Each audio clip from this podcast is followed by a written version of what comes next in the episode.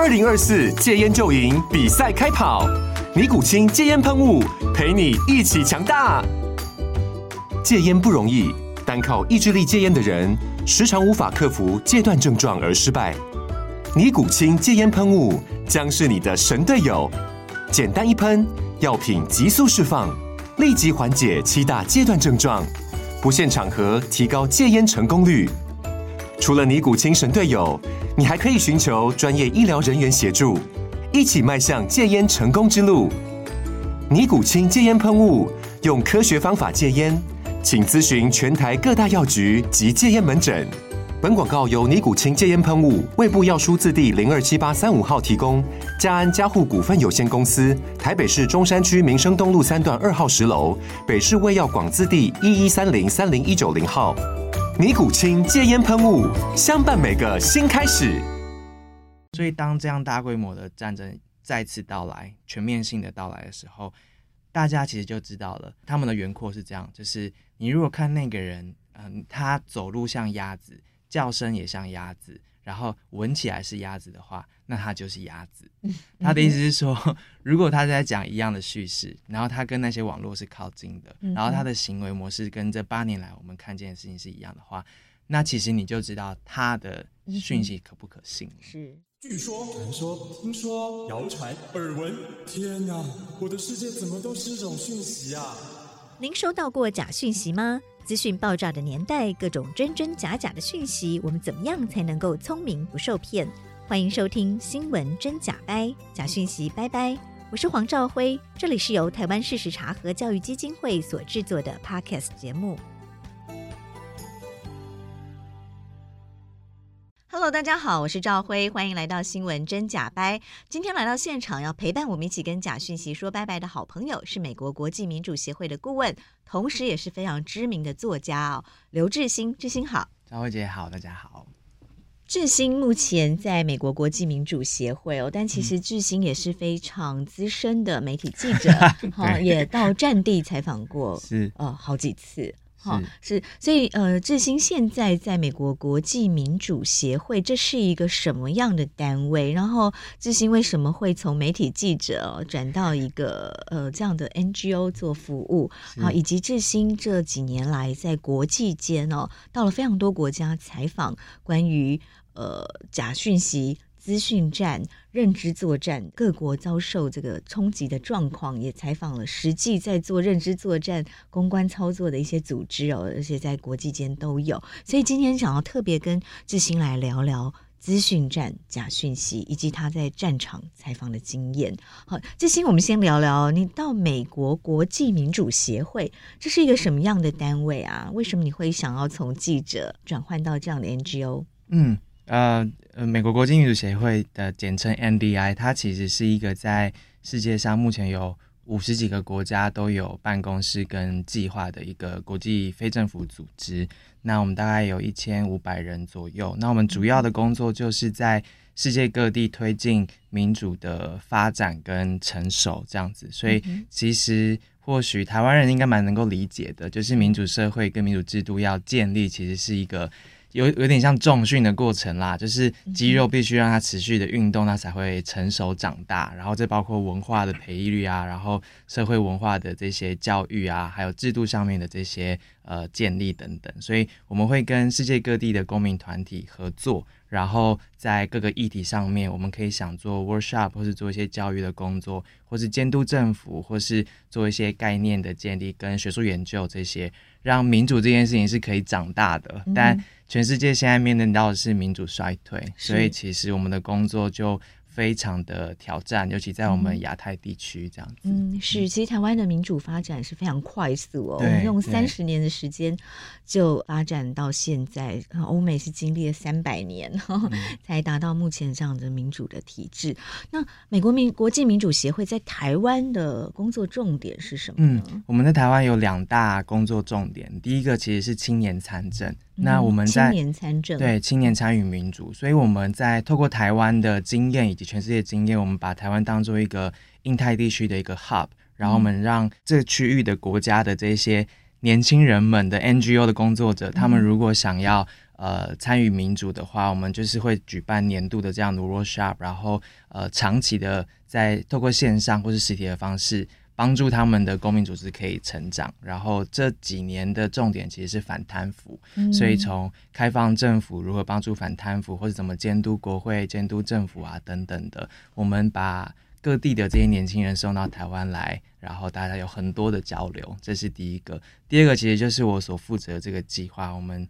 呃一样以台湾为中心，但是在印太地区去理解非自由的力量怎么透过网络来影响。各地的民主的社会的运作也好，成熟也好，或甚至影响选举这样子，所以呃，包括假新闻啊、网络安全啊。还有数位性暴力啊，这一些其实都是我们关注的重点，所以我们就会透过台北办公室，但是跟印太地区的这些民间组织智库一起来理解这个议题的最新的情况，然后我们怎么可以 counter back 去呃抵抗这样网络上面的各种威胁，这样子。嗯。你自己觉得在呃这样的工作跟当记者有什么不同？嗯，其实刚刚赵姐有问到说为什么会有这样的转换，我刚刚。听到“资深”两个字笑出来，因为我不太敢称自己的资深。我当记者十一年啦，那我觉得这是一个还在学习的一个阶段而已。那只是很很很很幸运的是，这十一年去了很多的国家，包括以巴的冲突地区，然后采访了叙利亚，然后到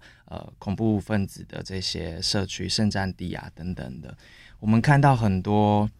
就是作为记者的时候，会看到很多故事。那些故事是在全世界的趋势之下，一些人他做的选择。然后那个选择对于呃跨国界的每一个人，我觉得都是有意义的。假新闻就是一个其中一个指标，这样子。那看多了很多的故事，尤其在过去一年，大部分的时间都花在呃俄俄罗斯侵略乌克兰的战争的报道上。其实会有一个急迫感，就是说在社交媒体的情况之下，嗯。媒体能够做的事情，好像不只是 reporting 而已，而是媒体的角色，嗯、或是说你想要呃让这个你所关注的这个现象有所改变的角色，其实你好像得学更多的事情。所以我们在乌克兰看到的很多台湾人很印象深刻的是，他们民间的抵抗的力量，然后他们可以串联国际，帮自己发声等等。我们这一年来看到很多。我们无法想象的事情，其实那是过去八年乌克兰人透过公民团体跟国际政府、非政府组织的这样的接轨。我觉得那是一个练出来的一个功夫，其实就像是茶核中心这几年在做的努力一样。当你跟国际接轨之后，有了国际的人才跟技术，还有网络，其实台湾的问题，它很可能变成全世界共同面对的问题。台湾学到的事情，变成全世界的养分，同时全世界的养分也可以灌注到台湾来，然后我们可以以呃公民组织的这个单位。来替台湾做很多的事情，所以那时候看到这个机会的时候，就想说，嗯，进入这个机构，其实一样可以透过看的方式、记录的方式做记者的工作，就是你可以理解、深入的理解这个议题，但同时透过这个工作，是好像可以学习怎么样做一些事情，然后参与其中。嗯哼，是因为记者比较是旁观哦，然后要比较冷静、理性的站在旁边观察、嗯、记录、报道。嗯好，所以智新觉得想要更实际的投入参与，好像应该理解那个世界的真实运作的情况是怎么样。我们今天先来谈谈哦，智新大概呃，我们现在从去年二月二十四号俄乌战争开打到现在已经届满周年了。那其实去年三月的时候，智兴也到过。呃，乌克兰的边境对不对？嗯、因为当时是没有办法进到里面，但是有到边境。好、嗯，然后到二零二二年九月、十月，致昕又再度，这这次是真正的进入乌克兰，嗯，然后也看到了战区的状况。那这个在您对战争采访战区的观察，以及在看到资讯战。哦，除了我们在网络上的观察，你到了真正的呃实际发生的地点，好、哦，有哪些观察？我们接下来先来聊聊这个。好、哦，那致昕也出了一本书哦，呃，这是乌克兰的不可能战争哦，就是反抗啊、哦，所以存在。嗯、哦，那我们是不是先来谈谈从战争开始的一到一百天？哦，你有什么样的观察？这本书的第一个采访，然后是炸弹第一天从天上掉下来，在。呃乌克兰的十几座城市。这本书的最后一篇我交出去的稿是裴洛西来台之后，呃，飞弹从台海的上空划过。对，所以这本书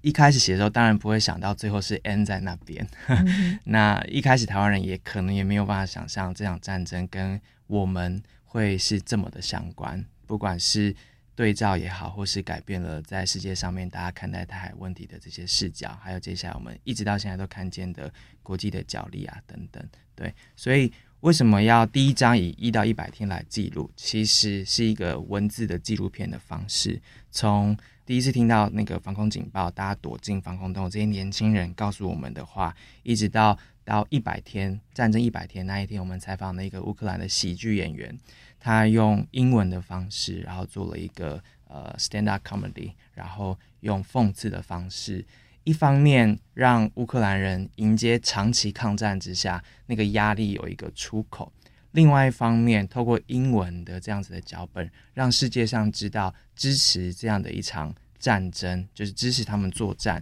代表什么样子的含义。对，所以一到一百天，你可以看见的是真实世界上面从。空袭一直到渗透，到人口清洗，到直接强行绑架呃小孩，上百万小孩，不同的手法在一到一百天一步一步这样发生。如果大家真的会对战争是想要有所准备的话，这个文字纪录片就是告诉大家一到一百天他一步一步会做哪些事情。另外一方面，乌克兰人面对这一到一百天这第一阶段的。一步步的入侵，他们做了哪一些事情来反抗，来让自己活下来，或是他们从这一到一百天当中心里面的那个准备是怎么一步一步从惊吓难以接受到决定要反抗，然后准备长期抗战，心理上面准备又怎么做？所以第一章一到一百天是这样来铺陈，让大家去看每一个真实的故事，他们的选择跟他们可以做的事情。嗯，是，所以呃，志兴，我们先从你去年呃三月第一次试图进入乌克兰战场讲起，好不好？当时是呃一些什么样的状况？嗯，其实大家也可以，因为节目是我们聚焦在假新闻嘛，嗯、所以呃，乌克兰人是这样告诉我们的，他们说这一场战争所有的建构都是关于假新闻，就是呃在战争开打之前。那时候我们要去之前，其实乌克兰人面对到许多假新闻的攻击，包括普丁自己也发了七千字的长文，在一年之前就给了一个 narrative，说乌克兰是我们的，所以我们一定要进攻。然后到开战的前两天，大量的假新闻出现了，说呃是呃泽伦斯基飞弹攻击他们自己的呃。居民，然后所以攻击鳄语区的居民，然后所以呃，泽伦斯基是新纳粹这些，我不想重复这些不实资讯，但让大家理解一下。嗯、所以，所以他们是有铺梗的，铺梗的，从开打的正当性就是建立在假资讯上面。所以，当我们那时候去的时候，其实很多乌克兰人看到我们的第一个反应都是：台湾人怎么这时候还有时间来？我说为什么问这个问题？他说。因为战争开打那一天，我们接受到的一则主要的呃不实资讯，就是呃中国对台湾开打了，所以全世界都会忙台海，没有人会理乌克兰，所以你们赶快投降吧，这样子。对，所以这第一波的采访就感受到假讯息的力量。嗯、那也马上感受到台湾跟这场战争的关联，也是，就是我们在当中是有角色的这样子。嗯、对，是，所以当时你进到呃乌克兰，接触到这么多的假讯息，同时他们也告诉你说，哎，这是一个资讯战的战场。好，那乌克兰人其实面对俄罗斯的资讯战已经。七八年了，对不对？在正式的战争开打前，哦，可不可以也跟听众朋友分享一下你在乌克兰听到的跟观察到的？对外界来说，我们都会说是二月二十四号，二零二二年这个大规模的战争开始，但对乌克兰来说，这是二零一四年就已经开始的战争，所以。嗯从乌东一直到西边，每一个人面对到的这些战争的侵略不同，但每一个人都同意的是，社交网站上面的攻势是从来没有停过这样子。所以，当我们落地之后，然后我们是在波兰落地的，所以我们要从华沙那边，然后试图去往边界靠近，然后可以过去。那我们从华沙那边进去之后，其实就看到很多逃出来的人。那逃出来的人，其实你打开他的手机，就是各式各样的战场了。比如说，他到底要怎么知道现在他的家乡正在面临的情况是怎样？他到底要怎么知道西方对于他们的态度是什么？他们真的有办法逃出来之后，然后在波兰、在欧盟的国家是得到很好的对待吗？那又或者是当这些人从乌克兰进入波兰之后，其实波兰人、欧盟的国家这些人看待他们的时候，也被假新闻影响了，因为他们会同时看到俄罗斯制造很多假新闻，说这些逃出来的人都是战犯，都是流氓，然后他们会在欧洲国家各地造成暴力啊、攻击啊等等的，所以你们不要接受这些难民。对，所以当我们落地的时候，就可以看到，即使我们还没有进乌克兰，在外面。就已经是战场，然后每一个这些逃出来的人，他本身也都面对到，就是我要相信谁，然后我是怎么被认知的这一些，嗯，是，所以你贴身的这个观察哦，我要相信谁，这其实是还蛮可怕的哦，在对人性的怀疑。好，你你那当时的给你的观察，或是有一些什么样的感受哦，有一些震撼吗？当下你就会觉得说，政治人物的责任很关键。就是在这种关键的时刻的时候，你你你得表态，嗯，那表态你要说什么，然后你要怎么引导社会大众的讨论，然后媒体应该怎么样告诉大家正在发生的事情，那个角色是非常非常关键的，因为当下网络上面就有很多的、嗯、真真假假的讯息，哈，真假莫辨。嗯所以后来我们我后来的采访其实有访到呃乌克兰的前副国防部长。那为什么要访他？是因为他主责他那时候进在国防部的时候，他做的一个工作就是策略性沟通。嗯，国防部下面有一个副部长特别做策略性沟通，这个觉得就是台湾的国防部。非常必须要学的一件事情。那他的前身其实是公民团体出身的，嗯、这也是我看见各式各样公民团体在乌克兰各界做了很多重要的事情。嗯，为什么要做策略性沟通？一方面是他们需需要跟西方的国家长期的对话，告诉他们这八年来俄罗斯的各种的进攻，嗯、你们需要支援我们。另外一方面是他知道资讯战场上面政府需要有策略的去凝聚民心。沟通正确的资讯，同时也必须公开一些大家很在意的事情，嗯、包括贪腐，包括呃战备不足啊等等的这一些。所以策略性沟通就是一个很关键的事情。所以当二三月我们开始报道，然后到达当地的时候，大家其实就会感受到了很大的一个关键是每一个人打开呃 social media 之后，你都可以看到泽伦斯基的直播。你都可以看到他们国防部公布的这些资讯，那当然你可以去批评说他们是不是刻意的放大了哪一些的资讯，嗯嗯嗯、那你也可以理解他们这样做的那些策略是什么，然后你也必须监督他们怎么做。可是你必须要说，正是因为他们有办法这么快速的呃主导或是说占领呃社交网站上面这个战场，才会有办法让俄罗斯的这些不实资讯的攻势没有办法。嗯嗯在打垮他们这样子，所以那第一波攻势当中，我觉得我看到这个很关键的事情是，政府有没有办法快速反应，媒体有没有办法做该做的事情，拥有声量的政治的领袖或是这些社会贤达们，他们的表态，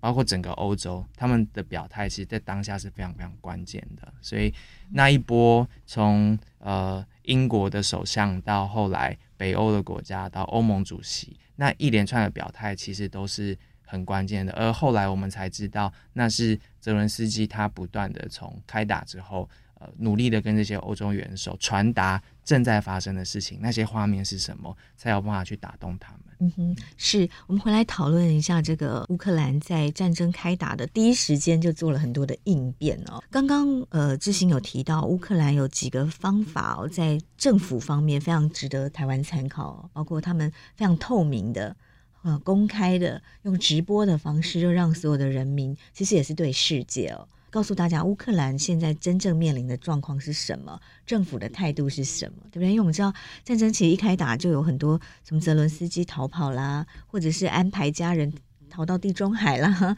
甚至是泽伦斯基有 deepfake 出现，说他要嗯呼吁乌克兰军队投降啊，种种的假讯息、假影片在流传。好、嗯，可是他用的方式就是他每天开直播，哦，然后告诉你这个官方频道，其实跟我们的这个疫情防疫指挥中心也有点像哦，就每天都有一个好直播，然后也接受各界的提问，把真实的状况告诉大家。好，所以志新看到的还有哪些是值得台湾来参考的？嗯，呃。我等一下再分享另外一面向，但先 echo 一下政府能够做的事情这部分。副国防部长在接受我们采访的时候特别提醒，因为我我挑战他说，策略沟通跟政治宣传 的线在哪边？这样子，他说就是必须建立在真实之上。嗯哼，对，就是但。真实这件事情，特别在这个时代，是就是一个说了算。对对对对对，所以其实我们也很多文章在批评说，呃，乌克兰一直到战争开打至今，内部的贪腐的问题还是非常的严重，嗯、以及被俄罗斯渗透之后，里面很多人其实还是亲俄的这部分、嗯、还有很多。我们去到当地之后，其实都知道当地的人对泽连斯基是有非常多的不满的。非常非常多这样子，尤其他怎么主导媒体、压压制媒体，然后他自己的亲信、他的好朋友们，怎么样变成贪腐的人，嗯、一直到现在，人道的资源很多被他们拿走，这些他们内部还是有很多的问题。所以策略性沟通不代表你必须你有能你有那个权利去压制批评你的声音，那个透明也必须真的说到做到，然后。你所做出来的这些话，虽然你需要凝聚民心，你需要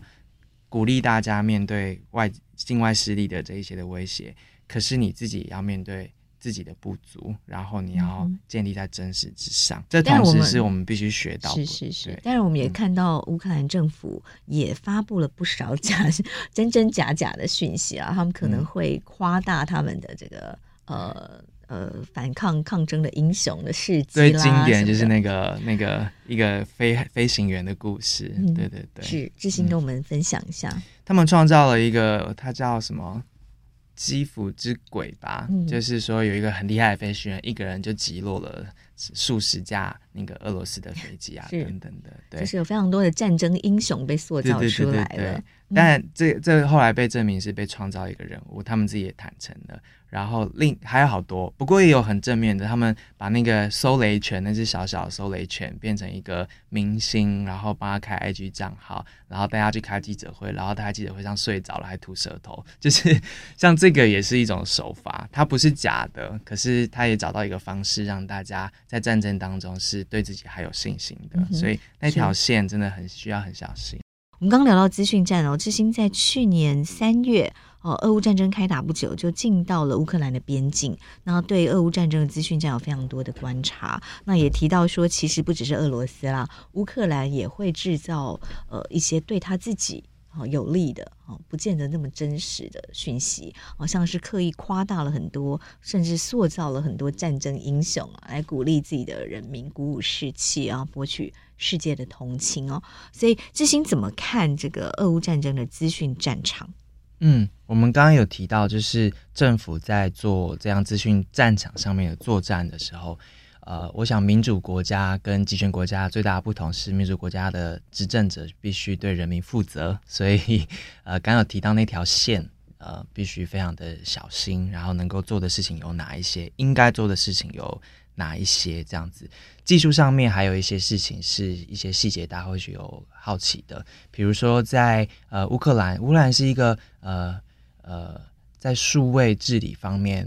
走得很前面的一个国家，这是因为很多年轻人进到了政府里面，所以他们有一个 App 叫做 Dia D I A A，在过去呃到现在，他们就是作为每个国民有一个身份证，然后办理这些行政业务的一个 APP 这样子。嗯、这个 APP 在开打之后，立刻变成了一个。没有立刻，但他们很快的转型了，变成一个战争的时候的一个 APP，嗯。所以每一个居民公民呢，可以在上面回报说俄罗斯军人现在在哪里。然后，呃，他们透过这个 app，如果你是难民的话，你在流亡的话，或是你家里被毁的话，很多时候可以透过这个 app 去处理后续的赔偿，或是补办文件啊等等这样子的一个功能。那很多人也是用这个 app 在他们在经过检查哨的时候，或是在证明自己身份的时候，他们用这个来辨认彼此的。所以，官方可以做的事情是打造更多便民的这些数位的沟通的方式，因为我们知道网络上它会有许多同时。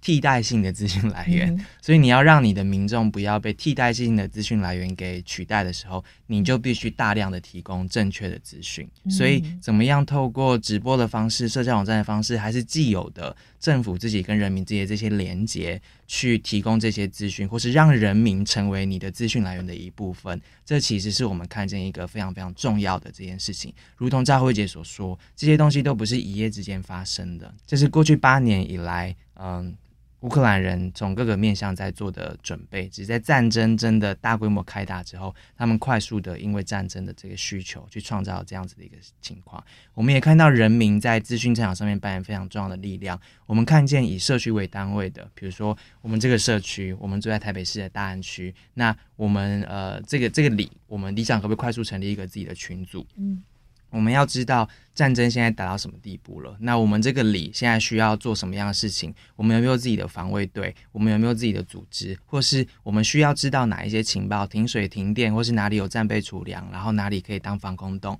我们这边对接的军队的窗口是哪一些？可不可以快速的成立自己的群组？那这个群组不只是在做战备，在面对最新的战况，它同时也是提供正确的讯息给大家。这样子，所以呃，我们看到很多在被占领，特别是在被占领的地区，当他最终不幸的还是被俄罗斯军人给占领之后，这样子的群组就变成了一个呃彼此叠对叠的一个地方，他就会通知大家说，早上五点，俄军军人又来敲门了，他们要找的东西是谁谁谁，他们正在找谁，然后很多人回报说有哪些人已经消失了，然后有一些人有留下一些说他被抓到了哪一边等等等，或是有些人被抓走了。放回来之后，他们再透过这样的地方的群组去建立说每个人身上被被做了哪些事情，留下一些证据或是验伤单或什么的，嗯、作为未来指控战争罪所使用。嗯、所以这些很小，从基本到 Google Doc 到、嗯、呃线上问卷。或是 Google Drive 这样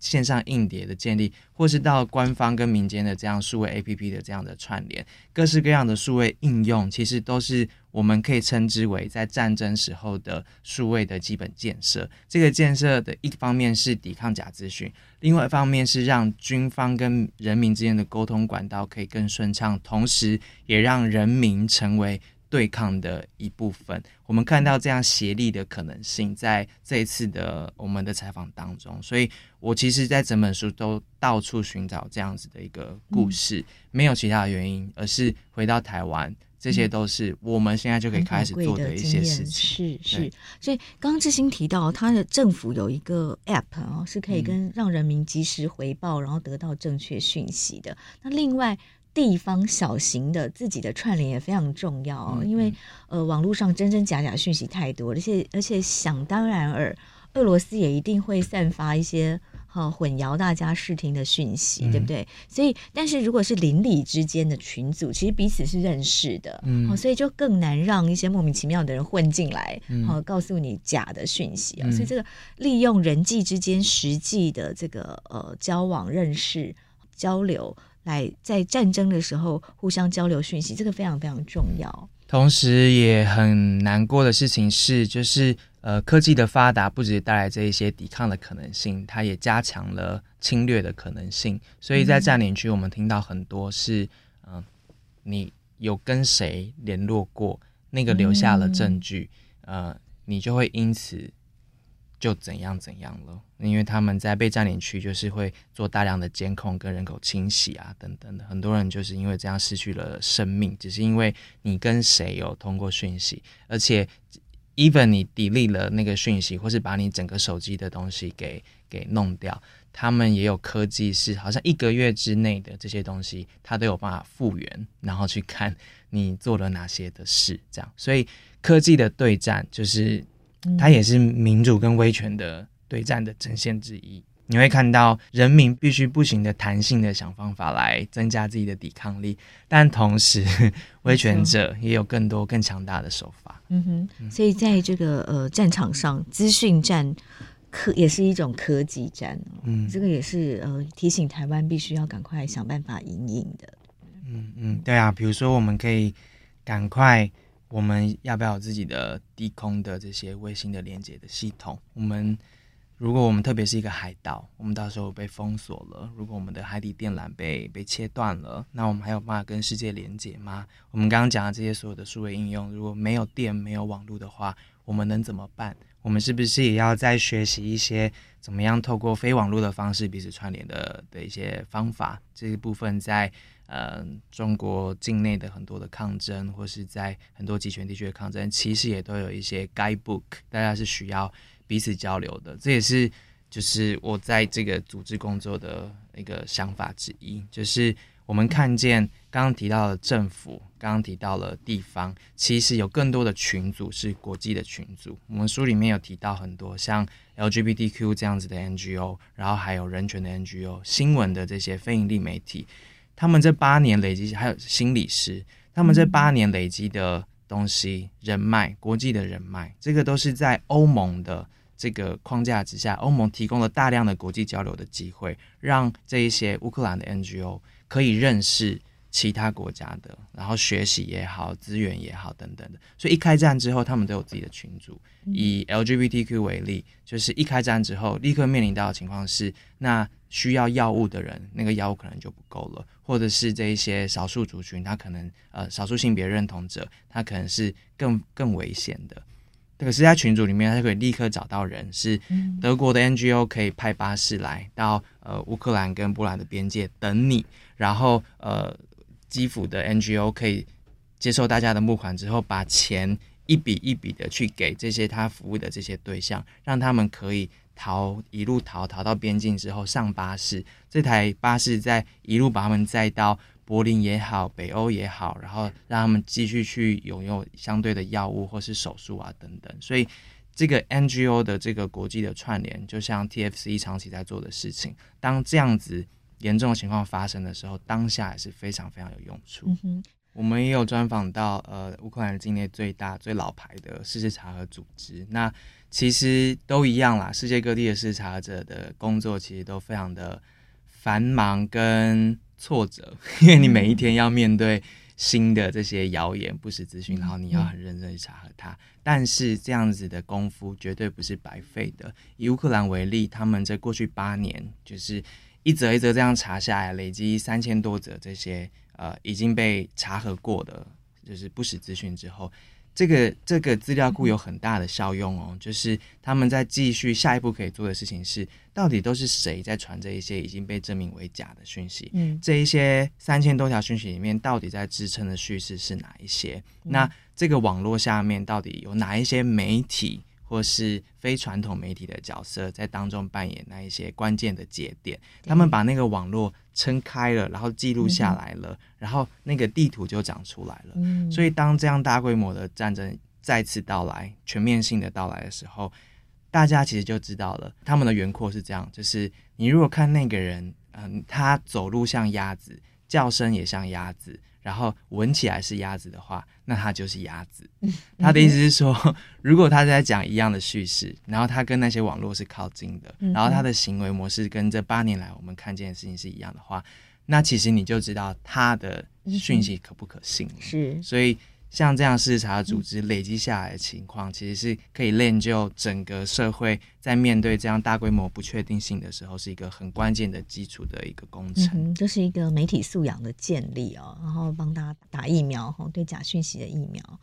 像刚刚志行说，其实是可以找到。哪些源头在散发假讯息？那中间又经过了哪些的主流媒体来扩大，是放大起来，放大这些假讯息，然后把那个路径图都抓出来，以及他们的网络操作的这个模式，好，那就更快就可以破解。好，说，哎，这个这些管道又在散发什么讯息？嗯，可以更快速的就知道说，哎。有什么假讯息要开始发酵了？我们要赶快澄清，嗯、对不对？对，因为另外一方面是俄罗斯的手法也快速的在变化，所以呃，刚刚的那样子的打底，其实就在告诉大家，嗯，我们现在告诉你，呃，是那个账号在做坏事，可是，嗯，这这个以后他们只要再创建新的账号，这个这个讯息可能就没有用了，就是不是只给你钓竿，而是教你怎么钓鱼。所以下一次当你看到一个新的账号，可是它传递一样的叙事，然后它的行为模式也是一样的，你自己就会知道，那就是鸭子，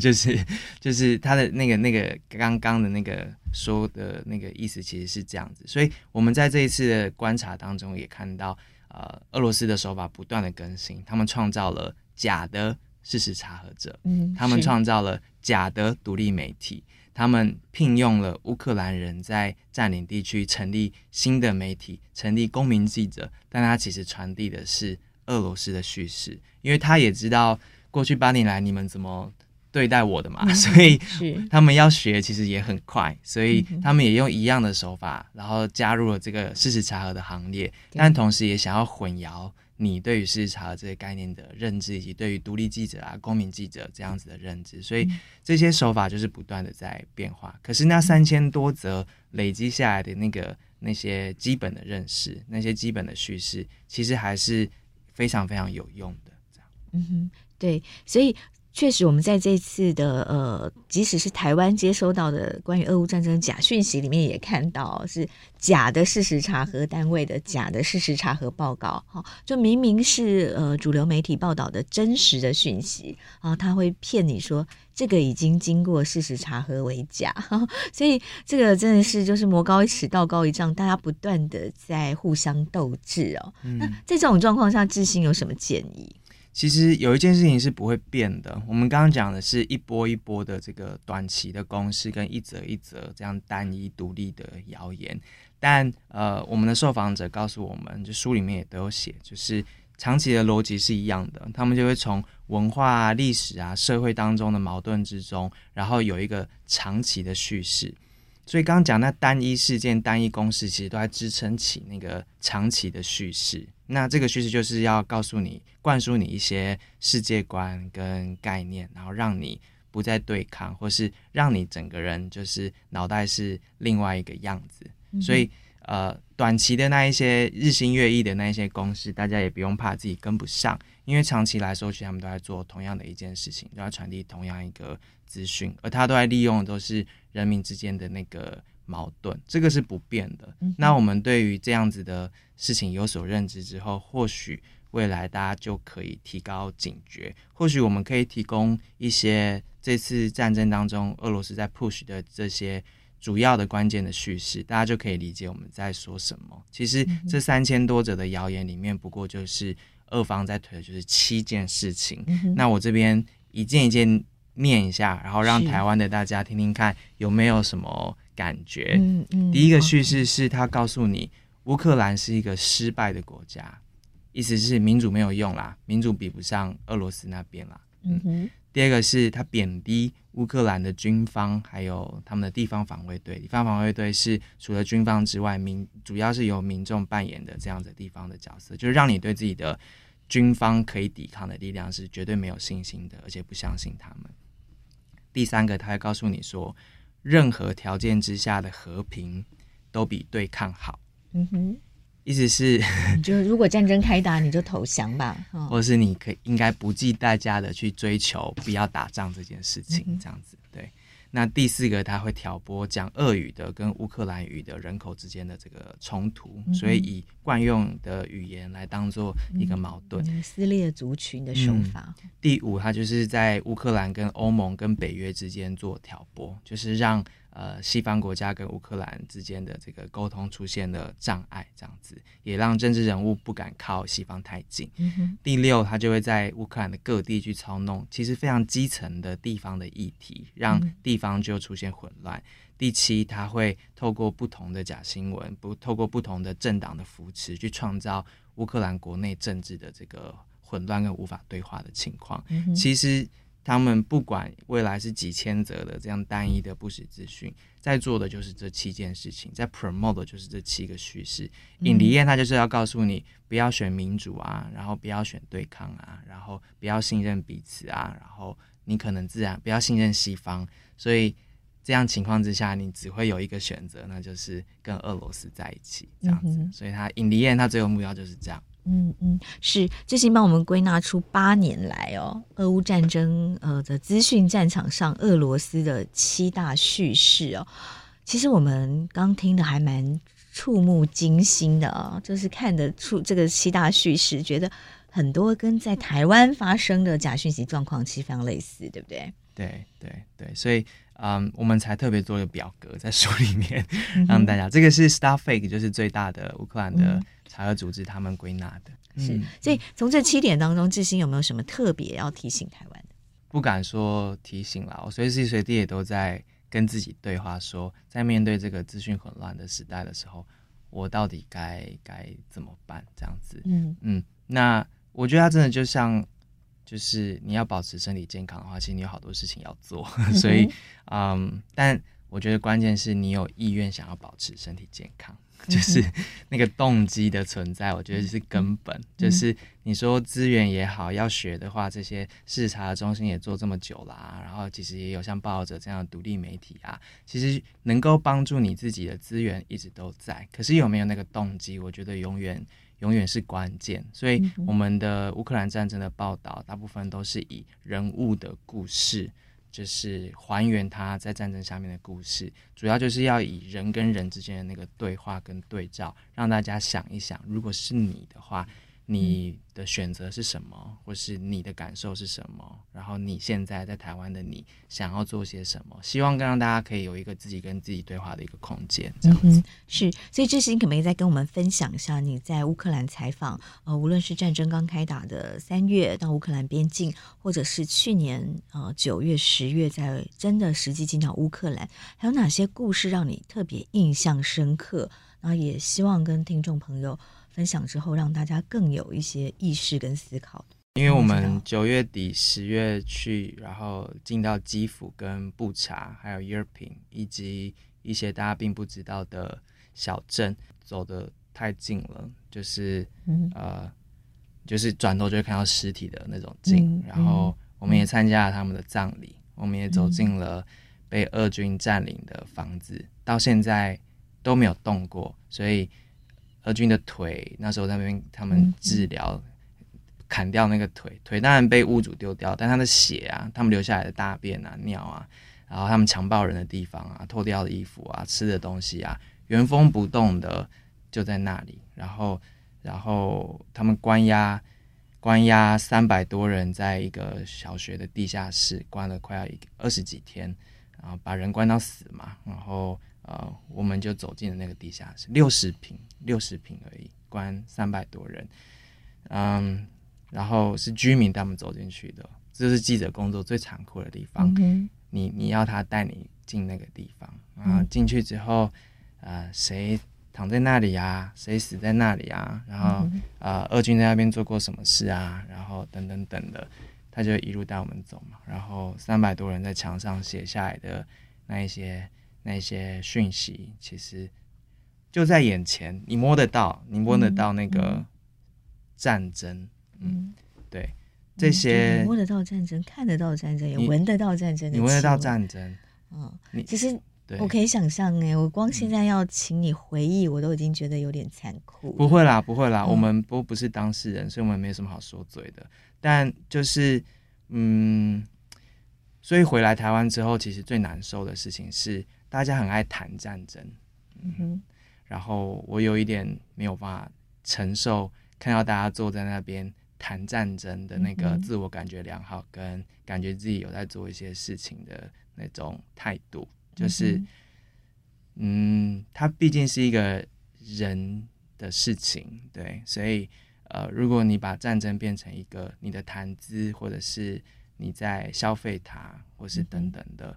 我会觉得。那个好像对台湾没有帮助，嗯，然后那也不是我们花这么多，我我们我们很幸运，我们一出来之后，我们每天路过的地方就开始被轰炸了，这样，所以我们看到那个新闻的时候，我们就是觉得我们真的是侥幸而已，我们不是因为我们做了什么万全的准备，我们就是侥幸，炸弹在那时候没有掉下来，所以就是我们花这么多的力气去摸。看得到 战争在人身上留下来，在他们生活身上留下来的东西，以及所有所有你没有办法想象的一些残酷，不是为了让大家拿来谈跟彼此攻击的。所以，当我们在谈论战争的时候，我觉得我们需要多一点的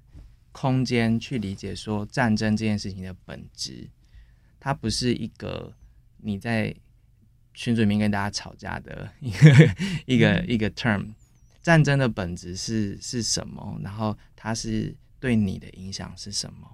然后你面对这件事情的时候，你脑袋当中需要做的准备，你在民主程序当中每一道程序当中，投票、公投，对于每一个公共议题的讨论，每一则资讯的转贴，你要怎么做？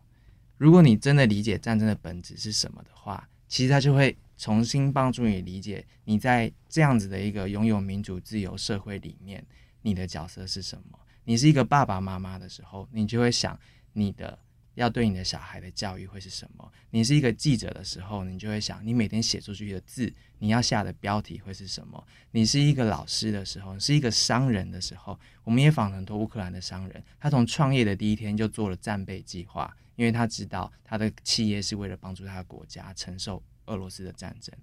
当我们对战争有真实理解的时候，我觉得每一个人，台湾人回头看自己所在的这个地方，他站立的方式，他站的位置，我觉得那都会是不一样的。可是，就我是在解解严那一年出生的，所以我其实一直没有机会理解，就是那个真实发生的冲突，那更更没有办法说军事的冲突，所以我也没有办法理解说我要怎么。期待说台湾人真的理解冲突跟战争的本质，所以我们才有办法重新理解此时此刻，当全世界都在关注台湾的时候，台湾人到底怎么看待自己？我觉得这是一条好漫长的路需要走，然后我也不知道怎么开始这样子的讨论。可是当我每次在跟大家传达乌克兰的时候，我不想要告诉大家那边多可怜，而是只是想要告诉大家，如果你。从出生在台湾就知道战争这件事情有可能会发生，那可不可以看一看战争的本质？于是你可以理解你自己是谁，然后未来你想要当谁？嗯哼，是之心。那嗯、呃，以你自己经历过呃这个战场，呃看到战争，呃闻到战争，摸到战争，你觉得战争的本质是什么？很简单的，其实就是你你有一个活着。按照你自己的方法活着，跟期待未来的权利，这样子。嗯哼，会说很简单的事情，就是有一个妈妈，她就带我带我进地下室的居民之一。她出来之后，她就崩溃了。她对着我，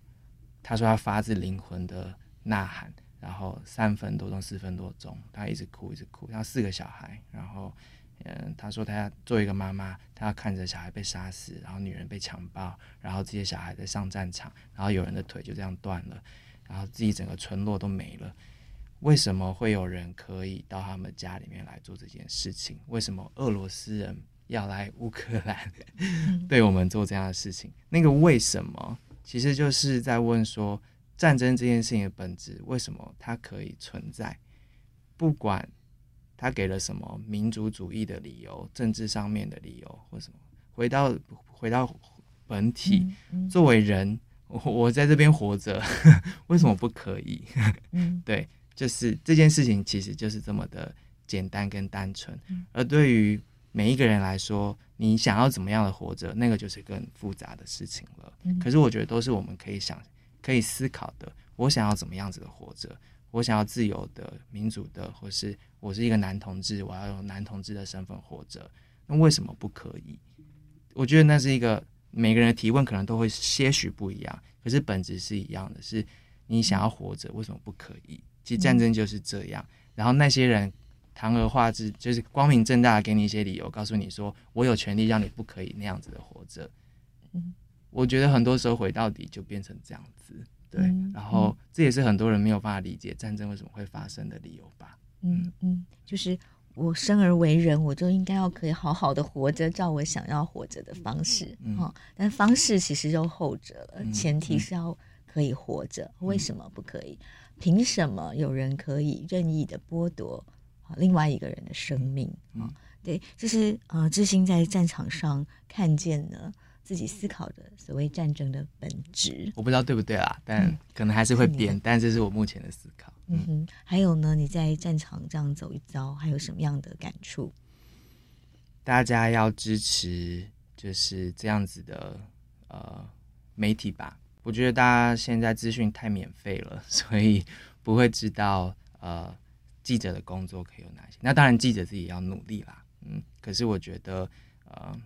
大家需要守护自己的资讯来源，就包括帮你事实查核的人，或是提供给你重要资讯的人。这件事情的重要性，可能大家现在是看不见的。可是我希望大家有机会理解，那可能就代表说。我们的工作要做得更好，这样 对，嗯，嗯，是。那另外再来一个，就是因为战争是这么的残酷哦，所以我们都不愿意发生，我们都希望可以好好的活着。那我们必须要做什么准备？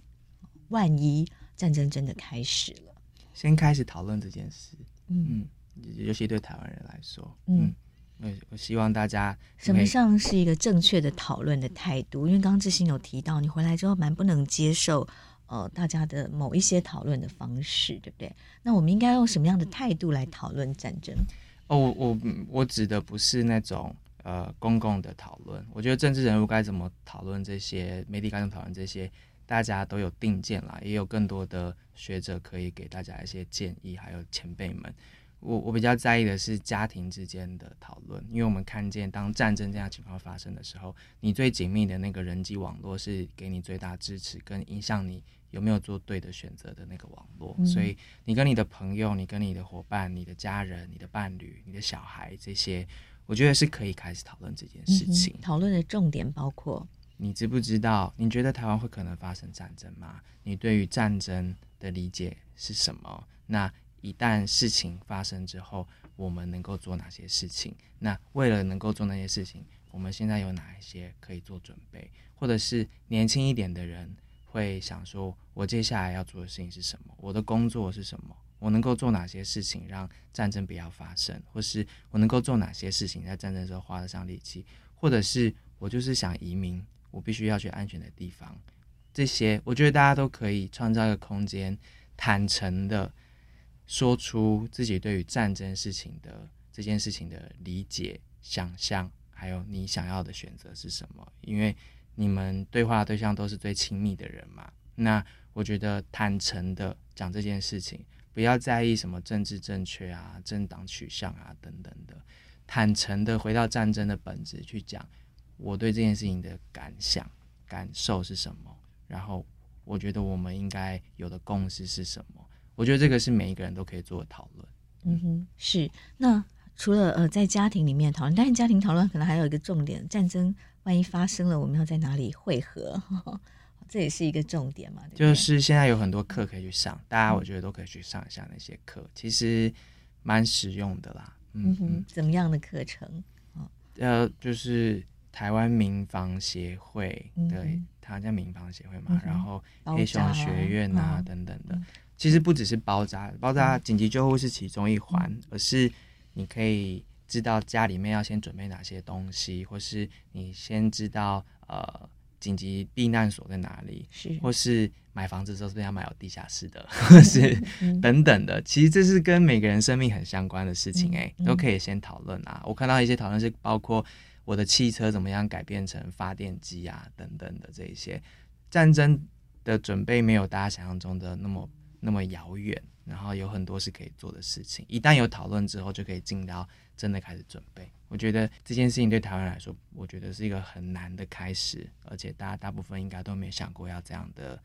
对话。可是我我我觉得大家需要这样对话，因为只有诚实的这样的对话，我们才有办法进到接下来的那一些各式各样的战备的阶段。这样，嗯哼，非常谢谢志兴今天跟我们的分享。那我们下次还想要跟您预约来一集，我们来谈谈你的真相制造，在世界各国采访关于认知操作，好，关于资讯战的更多的丰富的经验和故事。谢谢致昕，谢谢。谢谢收听《新闻真假掰》，这里是由台湾事实查核教育基金会所制作的 Podcast 节目。我们将陆续邀请各行各业的朋友来畅谈媒体议题，陪您一起增强对假讯息的抵抗力，让我们都能和假讯息说拜拜。欢迎您订阅留言，告诉我们您的意见和观点。如果您喜欢这个节目，别忘了给五星好评，也帮我们多多分享哦。